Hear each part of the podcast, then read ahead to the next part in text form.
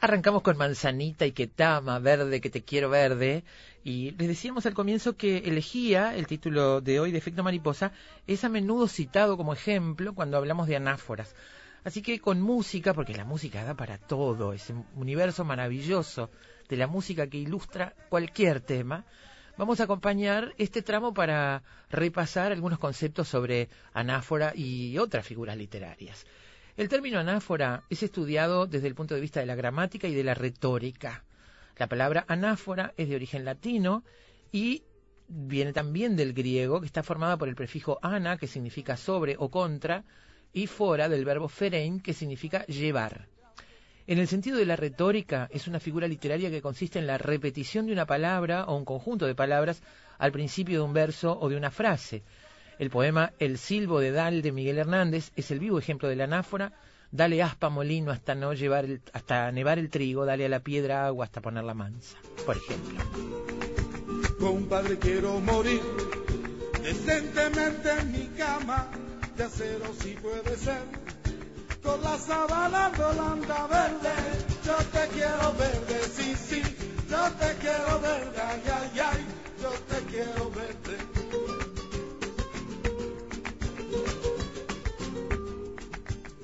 Compare dónde está Dine, dónde está esa niña amarga, cuántas veces la esperé, cuántas veces la esperaba verde, yo te quiero verde, sí, sí, yo te quiero verde, ay, ay, ay, yo te quiero verde. En la gramática, mientras tanto, el término anáfora permite deducir del contexto lingüístico lo que se refiere a la anáfora, es decir, a través de la presencia de un conjunto de elementos que reseñan a una cuestión mencionada con anterioridad. En este sentido se utilizan los adverbios, pronombres y verbos que se pueden denominar como anáfora, ya que evitan la repetición de palabras dichas anteriormente. Por ejemplo, Héctor presentó su obra y la familia lo aplaudió. Por otro lado, el término anáfora, también conocida como plegaria eucaristía, identifica la oración de acción de gracias y de consagración que se lleva a cabo durante el prefacio y la comunión.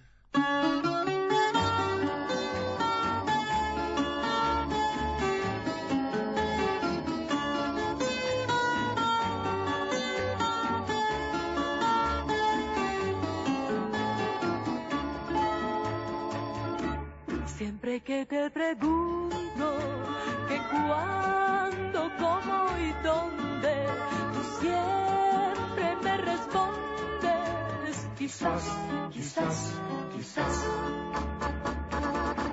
Así pasan los días y yo desesperando y tú, tú contestando, quizás, quizás, quizás.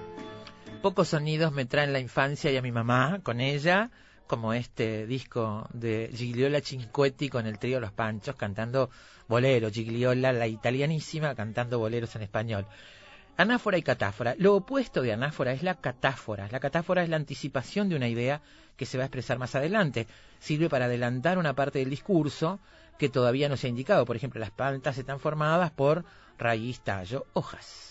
Quizás, quizás, quizás.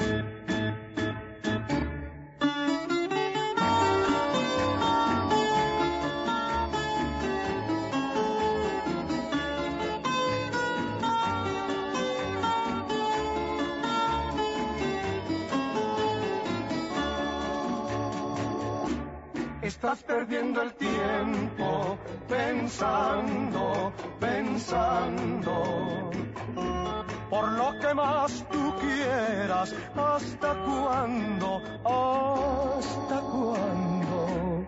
Así pasan los días y yo desesperando y tú, tú contestando. Quizás, quizás, quizás. ¿Qué son las figuras literarias? Las figuras literarias, también conocidas como figuras retóricas, son formas no convencionales de emplear las palabras para dotarlas de expresividad, vivacidad o belleza con el objeto de sorprender, emocionar o sugerir. Las figuras literarias son típicas del discurso literario y de los distintos géneros, la poesía, la narrativa, el ensayo, el drama, en los que el lenguaje es un fin en sí mismo eh, y es transformado para potenciar sus posibilidades expresivas. No obstante, las figuras literarias no son exclusivas de la literatura, también pueden ocurrir en nuestro lenguaje coloquial, incluso algunas están ya eh, asimiladas al lenguaje coloquial en ciertas expresiones o giros. Vamos a repasar algunas de las figuras literarias más utilizadas.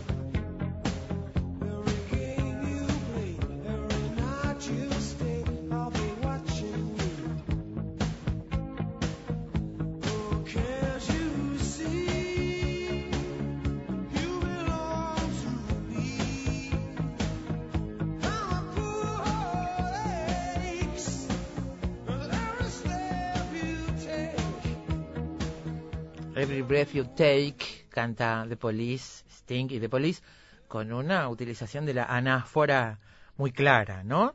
Esta, esta reiteración del concepto, que a mí me hace acordar, Juan, no sé usted, pero a mí me hace acordar mucho a Juan Carlos Celsa y los comentarios. El rey de la anáfora, Juan Carlos Celsa. Mirá la gente lo critica, pero él está usando una figura literaria muy válida. La metáfora es la relación sutil de analogía o semejanza que se establece entre dos ideas o imágenes. Probablemente es la más conocida por todos nosotros, la más referenciada. Era su cabellera oscura, hecha de noche y de dolor. Ese es el poema Canción de Otoño y Primavera de Rubén Darío. Y el símil o comparación consiste en establecer una relación de semejanza entre dos elementos que viene introducida por un elemento relacional explícito. Por ejemplo, fría como el hielo, se arrojó sobre ella cual águila sobre su presa.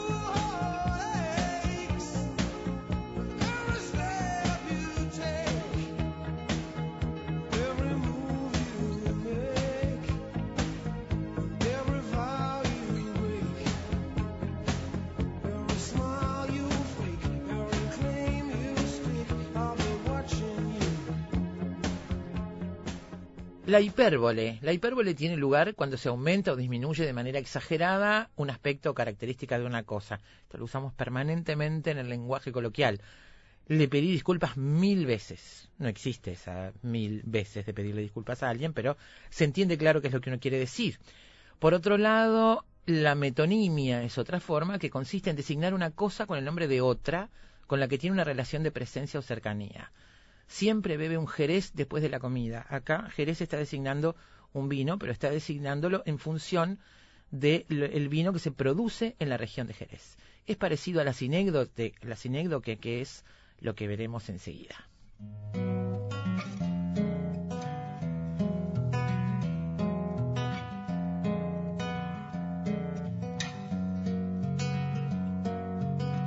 Quando não tinha nada eu quis, quando tudo era ausência esperei, quando tive frio tremi, quando tive coragem liguei. Quando chegou carta abri, quando ouvi Prince dancei, quando o olho brilhou entendi, quando criei asas voei. Quando me chamou eu vim, quando dei por mim tava aqui, quando lhe achei me perdi, quando vi você me apaixonei. Amarra Zaya soye, Zaya, Zaya, aí engadum. Oh, amarra Zaya soye. Zaya, aí engadum. Qué crack, son las brasileñas, qué crack. Chico César, a primera vista. Sinécdote, sinécdoque, perdón, es una figura literaria en la que se denomina una cosa por el nombre de otra en relaciones que pueden ser del todo por la parte o viceversa, la especie por el género o al revés, o el material por el nombre de la cosa. Por ejemplo, usó un acero para el combate, claramente se refiere a una espada, en este caso. La personificación o prosopopeya.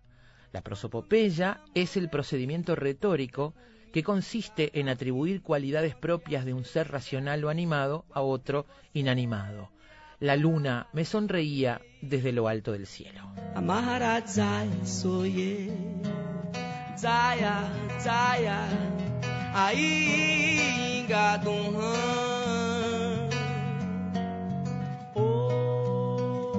Oh, Maharajaya soye, Zaya, Zaya, ainda Quando me chamou eu vim, quando dei por mim, tava aqui. Quando lhe achei me perdi, quando vi você me apaixonei. Qué lindas las anáforas que suenan en la música. El epíteto es el adjetivo que se emplea para atribuir cualidades al sustantivo al que acompaña, por ejemplo, rudo camino, dulce espera o tierna alegría. Y, por otra parte, la alegoría, otra de las formas, es un procedimiento retórico complejo en el que por medio de un conjunto de asociaciones metafóricas se construye un concepto o una idea más amplios. Así, por ejemplo, se puede decir que el poema Cultivo una rosa blanca de José Martí es una alegoría de la amistad.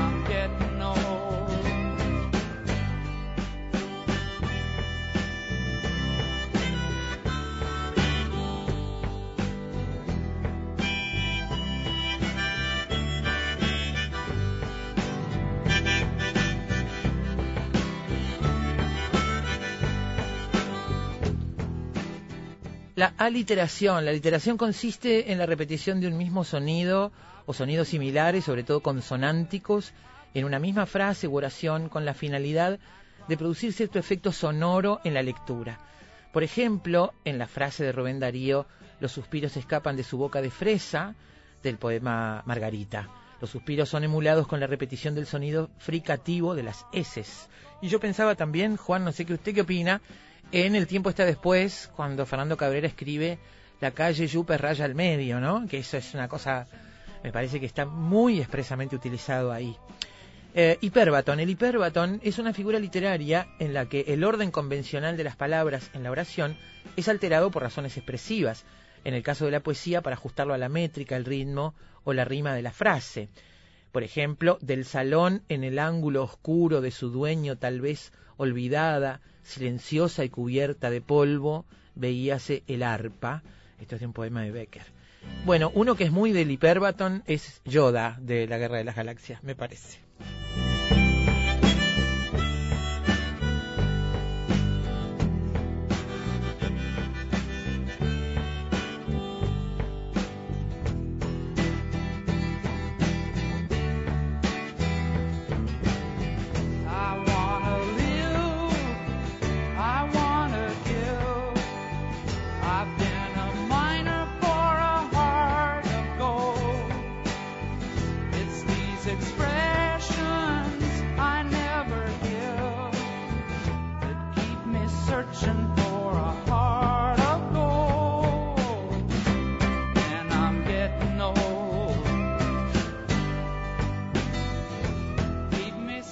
Bueno, decíamos que anáfora, en el sentido de la retórica, es una figura literaria que consiste en la repetición de una palabra o conjunto de palabras eh, al comienzo de, una, de un verso o de una frase y que en la gramática permite deducir del contexto lo que se refiere a eh, la presencia de un conjunto de elementos que reseñan una cuestión que fue mencionada con anterioridad.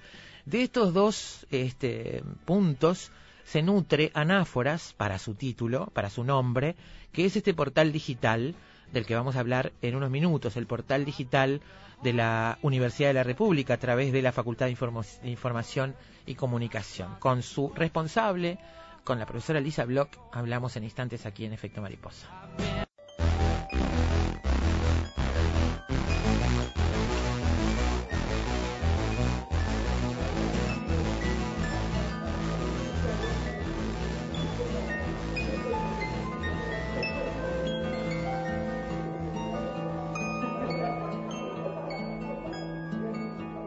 Sin sed ni hambre, síntesis de todos los caballos del mundo, mi caballo sin costillas, mi caballo de una sola línea. Mi caballo de palo que galope incansable entre dos matines, se perdió con la infancia, se perdió, se perdió con la infancia, se perdió, se perdió con la infancia, se perdió. Tuve después, otro caballo, el caballo nacido en la playa, caballo marinero nocturno de amanecida.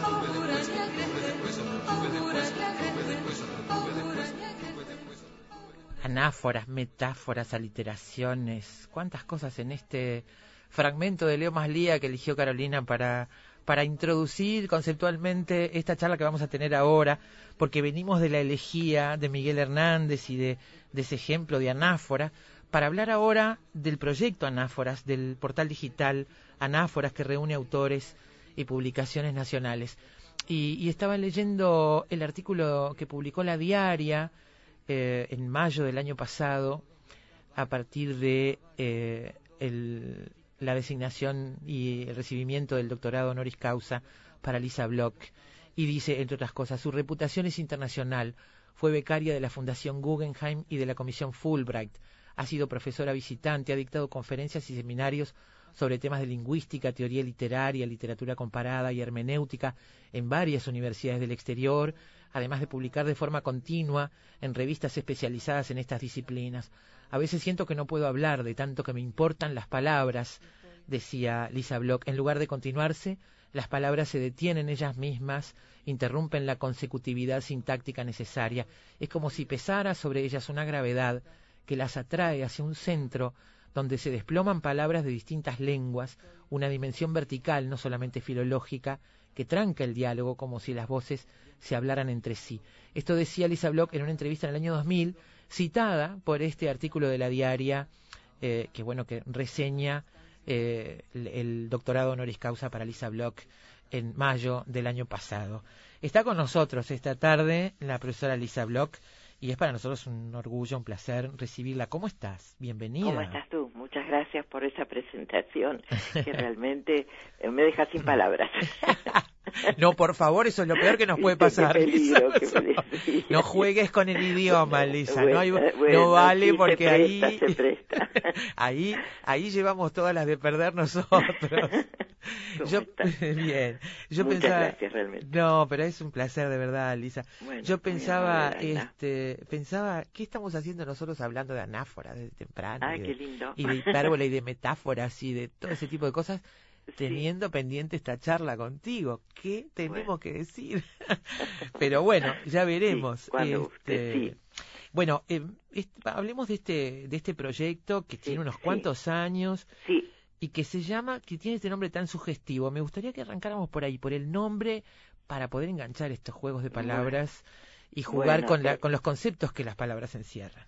Bien, eh, mira, este es una figura eh, retórica y es una figura lingüística que existe desde la antigüedad, ya los griegos hablaban de anáforas y como si hubieran previsto lo que fue un proyecto y ahora ya es un programa porque está en plena realización, Eh, anáfora significa, desde un punto de vista retórico, la disposición que tiene el discurso a repetirse. Estamos siempre repitiendo, tú misma lo dijiste en la introducción, ¿verdad? y esas repeticiones que em, en el pasado se consideraban como propias de la poesía van más allá. Yo estoy repitiendo ahora todo el tiempo. Mientras explico estoy repitiendo las mismas palabras, palabras diferentes, pero son afines conceptualmente. Eso por un lado, quiere decir, hay una repetición. ¿Por qué el proyecto, ahora programa de trabajo, se llama Anáforas? y porque nos interesa mucho la repetición textual, la más fiel a, textos y a obras del pasado uruguayo. Se trata de replicar eso de una manera fiel para tenerlo disponible en otro formato que pueda colaborar con el acceso, ¿no? Eh, sí, sí, eso nos importa mucho, pero te termino de explicar por qué anáforas y el doble sentido que tiene ese también tiene un significado en la lingüística que se ha recuperado no tan, eh, digamos, más recientemente, no es tan antiguo. Eh, la anáfora significa todos aquellos elementos del discurso que sirven para establecer su coherencia y su continuidad. Y bueno, ese es el propósito, recuperar materiales del pasado, obras, autores, publicaciones de todo tipo, para establecer una continuidad con ese pasado, para hacerlos presente en la actualidad, hacerlos presente en el presente y también con miras al futuro, porque ya muchos de los, de los materiales que existen en línea son objeto de investigaciones y de proyectos y bueno, esa es la idea. O sea, por un lado, ser fieles al pasado y por el otro lado, actualizarlo de tal manera que tenga una coherencia con esos tiempos transcurridos y también con los presentes y con los que vendrán, los tiempos por venir. Todo eso se realiza dentro de un programa de digitalizaciones. Claro. Entonces, no sé si tú tenés a mano una computadora en este momento para ver. Sí, no, no, para ir viendo, yo sé que estamos en radio, pero para, para ir viendo este, los materiales que tenemos allí, ¿verdad? Sí, en el portal ya lo estuve revisando, ah, todos disponibles, este, por eso, bueno, ustedes fundamentan esta, este nombre en ese portal, en el inicio del portal, después profundizan en el proyecto. Me gustaría ir ahí. Este el proyecto programa hoy, en realidad, sí, empieza... Eh, sigue siendo un proyecto, porque viste que está en permanente evolución, es un trabajo en, proceso y, y en plena actividad, pero es un programa ya establecido, sí. Exactamente. Empezaron con la idea en 2004, a impulsar la idea en 2004. Eh, sí, y tal vez un poco antes este pero fue todo una serie fueron una serie eh, fue una serie de peripecias y digamos sí el 2004 es una buena fecha 2004 2005 y ahora está el programa dentro de las actividades que se realizan en la Facultad de Información y Comunicación donde tenemos además nuestro espacio sideral. Sí claro. Eh, el objetivo de este, de este portal es, como decíamos, poner a disposición del público en general una herramienta eficaz para encontrar contenidos actualizados y mejorados, dice mm. en el portal digital Anáforas. Eh, eh, ¿Cuál era el punto de partida? Es decir, ¿cuál era el, el universo de materiales al que pretendían llegar? ¿Cómo se define ese universo? en, primer lugar, lo que nos interesó en, como principio, como propósito inicial, fue un rescate de autores no, no demasiado conocidos o desconocidos totalmente y que mm, al estar en línea sin duda cobran una, una vida, es, es un rescate, una recuperación. Esa fue la, la primera idea. Y después que fueran accesibles las 24 horas del día, desde cualquier lugar, desde el Uruguay, desde América, desde todo el mundo y es así que estamos trabajando. ¿Cuáles eran los soportes en los que pensaban en ese momento? ¿Las plataformas tú te referís? ¿Dónde tenían que ir a buscar este, estos materiales? Ah, eran, claro, sí, eran libros publicados, eran diarios, perdón, no había entendido. Este, la, nosotros inicialmente hicimos un convenio con el Ministerio de Educación y Cultura, de esto ya hace unos cuantos años, y al tener ese convenio que está vigente, tenemos acceso y mm, la, mm, además la autorización de digitalizar todo lo que se necesite en la Biblioteca Nacional, en el Archivo General de la Nación, en el Museo Histórico Nacional, en fin, todas las dependencias este, del Ministerio que tienen sus este, acervos riquísimos, valiosísimos y a los que por suerte tenemos acceso. También hemos tenido mucho apoyo de particulares en el sentido de que nos ofrecen colecciones, imágenes, documentos y los incorporamos enseguida. Es un universo enorme, Lisa. Sí, sí, infinito, te diría. Este, yo estaba leyendo en uno de los artículos de prensa que, que, bueno, que estaban instalados en la Casa de la Valleja un equipo de la facultad. Ah, mira. Trabajando en este proyecto. Sí, tenemos parte de nuestra gente, somos muy pocos, en, en un horario bastante limitado porque no tenemos no tenemos posibilidad de extendernos más en la Casa de la Valleja y también hay este, colaboradores nuestros que están trabajando en la Biblioteca Nacional. Y el lunes nos vamos a instalar también en el Archivo General de la Nación. Pero mira que hubo cierta errancia porque también estuvimos en la quinta de Baferreira, estuvimos también en el Museo Zorrilla de San Martín y bueno y este y era necesario recuperar esos materiales se digitalizaron se editaron y se pusieron en línea. Eso es, este, estaba pensando en, en términos generales, aquí por este, por estos micrófonos han pasado varios técnicos y académicos y este, personas que están ocupadas en recuperar o digitalizar, sobre todo ordenar y sistematizar el acceso a una parte importante de la producción cultural de, de, varios ámbitos. Estoy pensando hace muy pocos días una charla que tuvimos aquí con la directora de, del documental Ausencia de mí, este, sobre Alfredo Citarrosa y ese trabajo de la entrega de todo el archivo para digitalizar. Eh, estamos eh, en un periodo en, el que estamos tratando mejor nuestro acervo. Este, ¿Cómo se ve desde ese lugar? Estamos un poco más preocupados que porque siempre la carencia de archivo y la carencia de orden en el archivo ha sido un problema para el Uruguay. Sí, sí, sin duda. Te puedo decir que la omisión es realmente de décadas, eh, de toda la historia.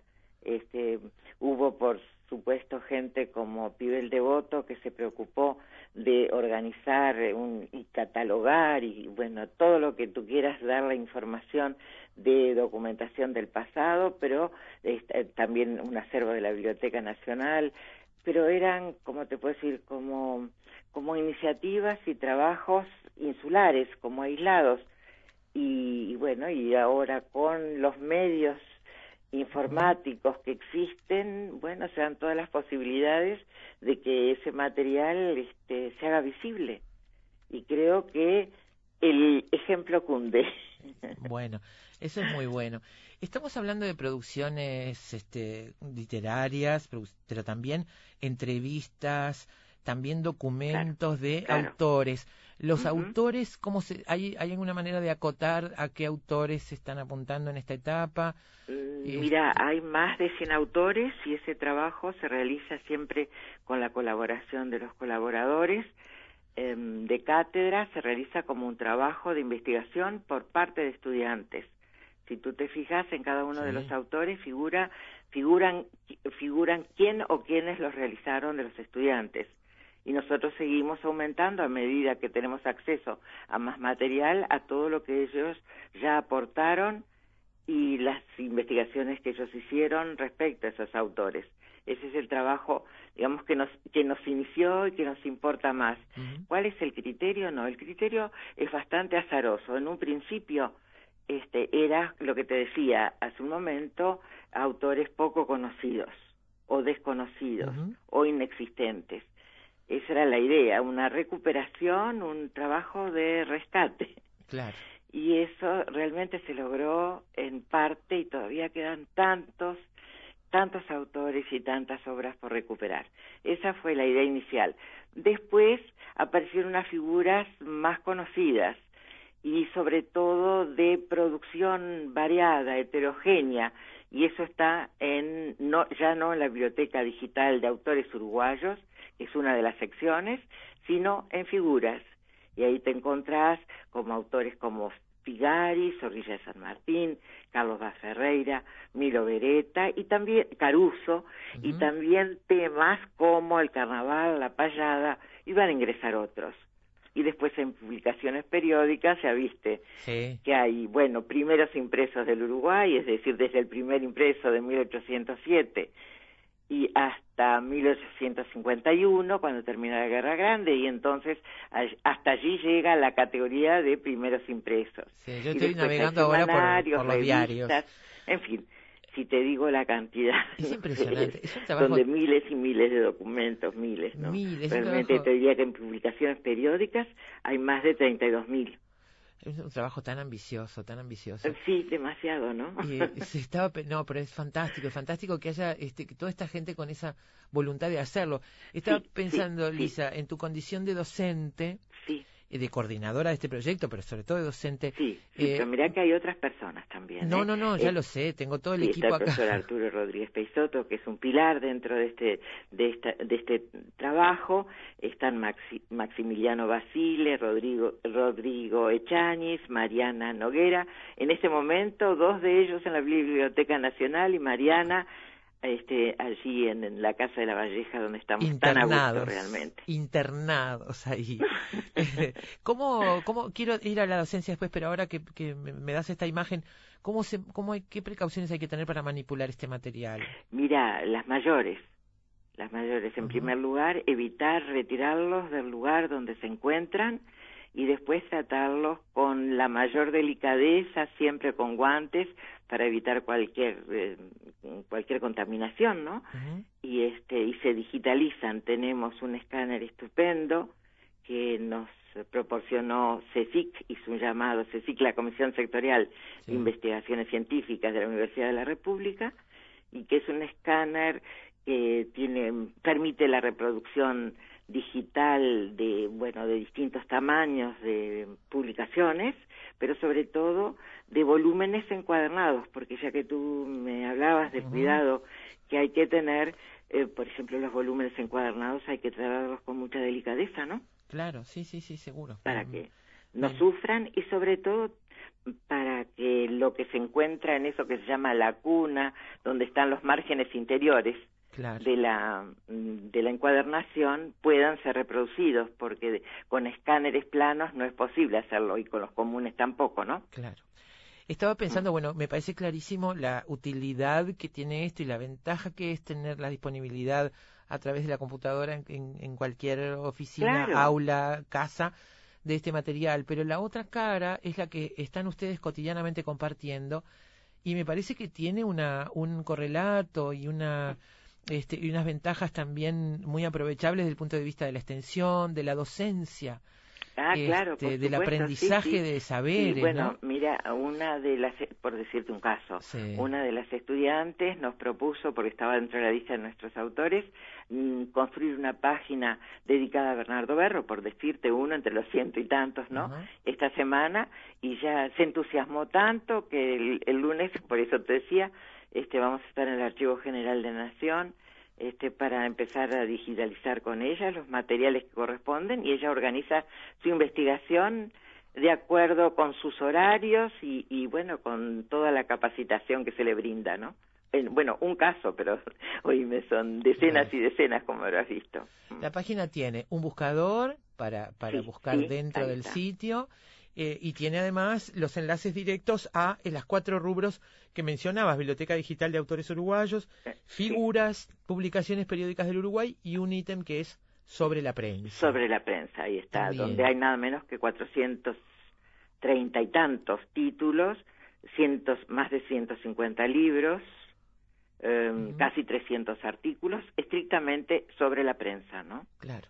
Eh, y se puede buscar por fecha de publicación, por autor, por título, por Claro, materia. Pero además, sabes que siempre que se puede, que no sean demasiado antiguos, los documentos y mm, las publicaciones, este, se les aplica una, una herramienta estupenda que se llama OCR, que es el reconocimiento óptico de caracteres, que te permite encontrar palabras.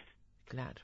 En lo ¿Te que está que escaneado, eso seguro. significa, no? En, en un Sí, sí. libro de, no sé, 500, 500 páginas, por Es- ejemplo. Es increíble. ¿Cuánto Sí, tiempo sí, tiene sí, que real- pasar bueno, un ahí investigador? siempre en un estado de, ¿cómo te voy a decir? De, de perplejidad, de sorpresa y de maravilla, ¿no? Qué bueno, este, Lisa, que digas eso, una persona que hace tantos años que está dedicada a esto, este, que pueda todavía es- maravillarse es y encontrar perplejidades, es fantástico. Ahí todo el tiempo y además con un fervor se hace esto que se que se comparte. Veo que hay una motivación muy grande por utilizar todo este tipo de herramientas que son tan actuales, este, por capaci- capacitarse en el uso y en la aplicación de ellos y por ir descubriendo. Mira que se descubren todos los días cosas. Sí, claro.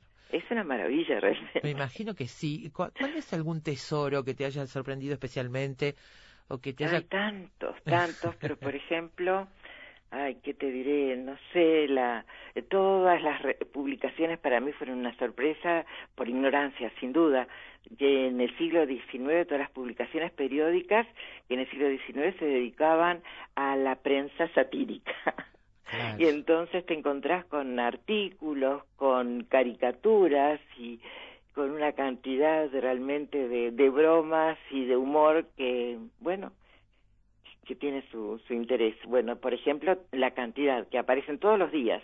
La semana pasada este, estuvo Maximiliano Basile allí en, el, en la Casa de la Valleja y encontró una publicación de la que no teníamos idea, que es El Bromista, del siglo XIX, por supuesto, y también con un humor y con unas caricaturas estupendas. Hay dibujos, son de unas imágenes, hay imágenes tan bellas realmente en las publicaciones, por ejemplo, no sé si tuviste oportunidad de ver la revista Rojo y Blanco. No, todavía no. Ay, bueno, voy no a ir a buscarla, imaginas. voy a ir a buscarla. Todas, pero te digo una y me da pena todas las que no estoy nombrando, pero el, el lenguaje es así, ¿viste? Sí. Qué ganas de, además me imagino, le deben pasar a los investigadores.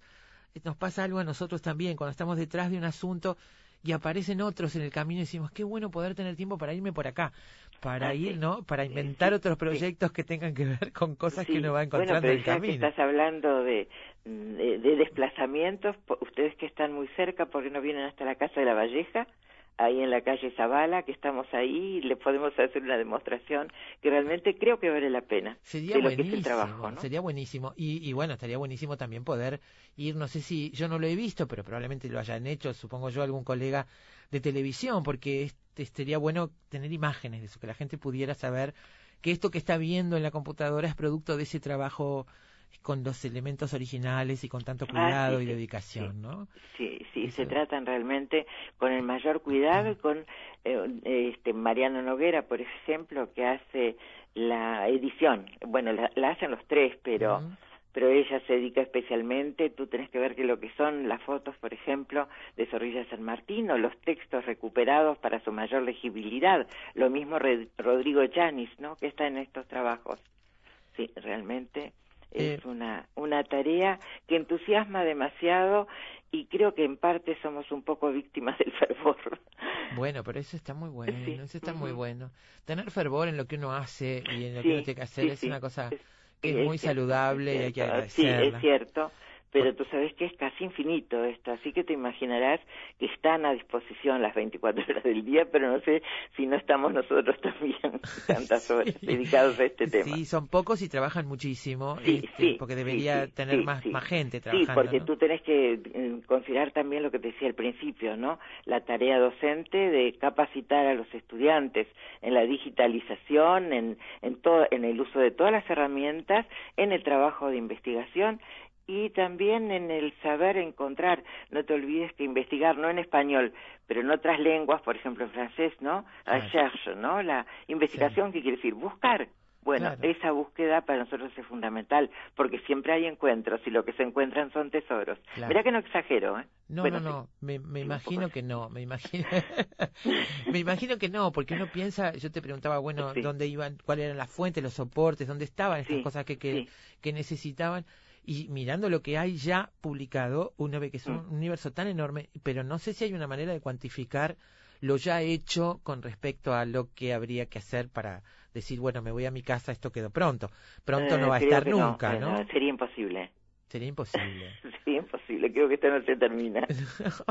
Pero en la evaluación, digamos, hay una manera de medir este esfuerzo en ese portal que es Ah, fantástico. no, bueno, no, no sé. No sé, vemos que hay gente que está investigando, hay gente que, por ejemplo, por contarte una anécdota, desde el extranjero yo estaba preocupada porque teníamos toda la, la colección de La Licorne y encuentros de La Licorne, la, la revista que publicó Susana Soca, primero en Francia y después en Montevideo, y nos faltaba un número de las publicaciones en francés y no se encontraba en ningún lado y bueno, había un investigador argentino trabajando en Berlín, fíjate lo que es el mundo, ¿no?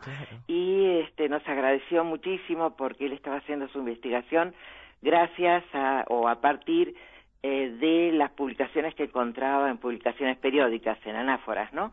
Y entonces, ¿qué puedo hacer yo por ustedes? Dice él, ¿no? En agradecimiento y le dijimos, bueno, si llega a encontrar el número dos publicado en París en, por Susana Soca de la Licorne, sería el único que nos falta para tal colección. Y entonces él se puso en campaña y había una sola biblioteca universitaria de Osburgo, en Alemania, pero él estaba en Berlín pero se desplazó hasta allí, digitalizó la revista y ahora está completa. Bueno, eso es una anécdota, pero es sintomática, representativa de muchos trabajos de ese carácter, ¿sabes? Y de la colaboración espontánea de la gente. Yo estoy pensando, Lisa, este, mientras repaso y recorro el, el portal, hay que decirle a la gente que el, la dirección es anáforas.fic .edu.ui. Anáforas.fic.edu.fic de la Facultad de Información y Comunicación .edu.uy. Exactamente. Y ahí pueden darse un paseo y encontrar. Yo estoy pensando en efecto mariposa y en la cantidad de cosas que podríamos encontrar acá como idea. No sé, es que es abrumador. como como disparadores y punto de partida, ¿no? Sí, sí, sí, mira, mm. este, además eh, te digo que eh, creo que es un trabajo de generosidad y está mal tal vez que lo diga, pero este, despierta la generosidad de mucha gente. El año pasado, por ejemplo, un lector nos ofreció la publicación, un usuario de Anáforas, nos ofreció una publicación de 1882 que había realizado un bisabuelo suyo en Maldonado en un periodo estudiantil, creo que cuando estaba en el bachillerato, en el liceo. Nos dio una colección de 80, de 80 números, después como quedó muy entusiasmado con el trabajo realizado, nos dio otra, ya ese, esa persona, ese bisabuelo suyo pasó a colaborar nada menos que en el diario El Siglo, tal vez uno de los diarios más importantes, y este y bueno, y nos dio también eh, una él tenía la colección completa del indiscreto que no estaba en ningún lugar, en ninguna biblioteca de Montevideo. Y bueno, ahora está en línea, completo. Genial. Y mira, estoy viendo hacia el azar, elegí una publicación del 7 de julio de 1901, rojo y blanco. Ah, qué hermosura. Y entre otras muchas cosas me encuentro con la noticia de que el sábado 29 fueron conducidos a la última morada los restos del ilustre artista nacional don Juan Manuel Blanes, que ah, fueron traídos de, de, Pisa por orden del Poder Ejecutivo y llegaron a esta ciudad el día 27 a bordo del vapor Venezuela. Y habla de la velación de los restos que se efectuó en la casa de los deudos de Blanes, entonces hay fotografías. Este, y hay una ilustración, eh, el título de todo el artículo es Los últimos honores, y una ilustración dice composición alegórica de Leopoldo Bersani. Es un dibujo este, en homenaje a Blanes. No sé, este, una cantidad de cosas fantásticas que uno puede encontrar. hay eh, unos artistas notables realmente. Acuarone que colaboró muchísimo en publicaciones de esa época y otros. Y bueno, el propio Sabat, eh, creo que el abuelo de Hermenegildo. De Hermenegildo debe ser, sí. Sí, creo que es el abuelo, creo. Sí, sí, sí, sí. Bueno, También no sé. de esa época, y ya un caricaturista notable, y tantos otros y tantos otros. Tanto, tanto. Me quedaría horas descubriendo estas cosas. Bueno, me alegro de, que existan y de poder conversarlo contigo porque realmente es un placer. Ay, muchas gracias. Este, Yo les agradezco muchísimo porque creo que vale la pena que los usuarios puedan reconocer allí todo el tesoro de la cultura uruguaya. Ojalá que sí, que, mucha gente entre, lo ingrese, aunque más no sea para pasar un rato leyendo, ya no ah, los investigadores que saben y van a tener que buscar ahí cosas, pero así para dejarse llevar y pasar un rato leyendo y viendo imágenes es precioso, realmente es un ah, material riquísimo. Muchas gracias. Este, y, bueno, felicitamos a todo ese equipo. La verdad es que es un orgullo tenerlos y, tener esta esta entrega de, ese fervor del que hablaba para para que esto porque si no no sería posible claro, digamos. Claro, entiendo que es así y creo que además se transmite, ¿sabes? Se comparte con los estudiantes y ellos a su vez cada uno en su medio y realmente Mm. creo que vale la pena. Eso es lo intangible que eh, también cuentan estos casos. Claro, claro que sí. Lisa, un abrazo muy grande, muchísimas bueno, gracias, gracias. ¿eh? saludos por ahí. Gracias, serán dados. Hasta pronto. Amigos, Lisa Blog de ver esta tarde en Efecto Mariposa, la responsable de este programa Anáforas, que ustedes lo encuentran, reitero, en anáforas.fic.edu.uy. Revísenlo, van a encontrar cosas que les van a interesar seguramente. Dice Cato, desde Alvesta con lluvia y 13 grados, agradeciendo una vez más por tan buen programa como siempre. Si será necesario este programa en escuelas, liceos y universidades. ¿Qué te parece? Casi nada, ¿eh? Bueno, Ana Reboledo también hablaba, agradecía por lo de Miguel Hernández. Y por acá, María Luisa dice, sin duda la tecnología permite reorganizar mucha información, pero ahora nos damos cuenta de que faltan especialistas en rescate de datos y documentos que, y que es artesanal, dice María Luisa. Una emisión de colección la de hoy. Muchísimas gracias, ¿eh? Gracias a todos. Descubrí a Quiroga, editor en la idea de Salto, gracias a publicaciones periódicas. Bueno, yo les aconsejo que se zambullan ahí en anáforas.fic.edu.uy, busquen publicaciones periódicas, busquen lo que quieran, van a encontrar siempre algo que les interese. Juancito, no tenemos tiempo de cumplir con lo que faltaba, que era un poco más de música y otras figuras literarias, pero bueno, hemos dado hoy todo esta tarde en Efecto Mariposa. Juan Steiner, muchas gracias. Carolina Mola, muchas gracias. Y por supuesto a ustedes siempre por estar ahí. Mañana los esperamos a las 2 de la tarde.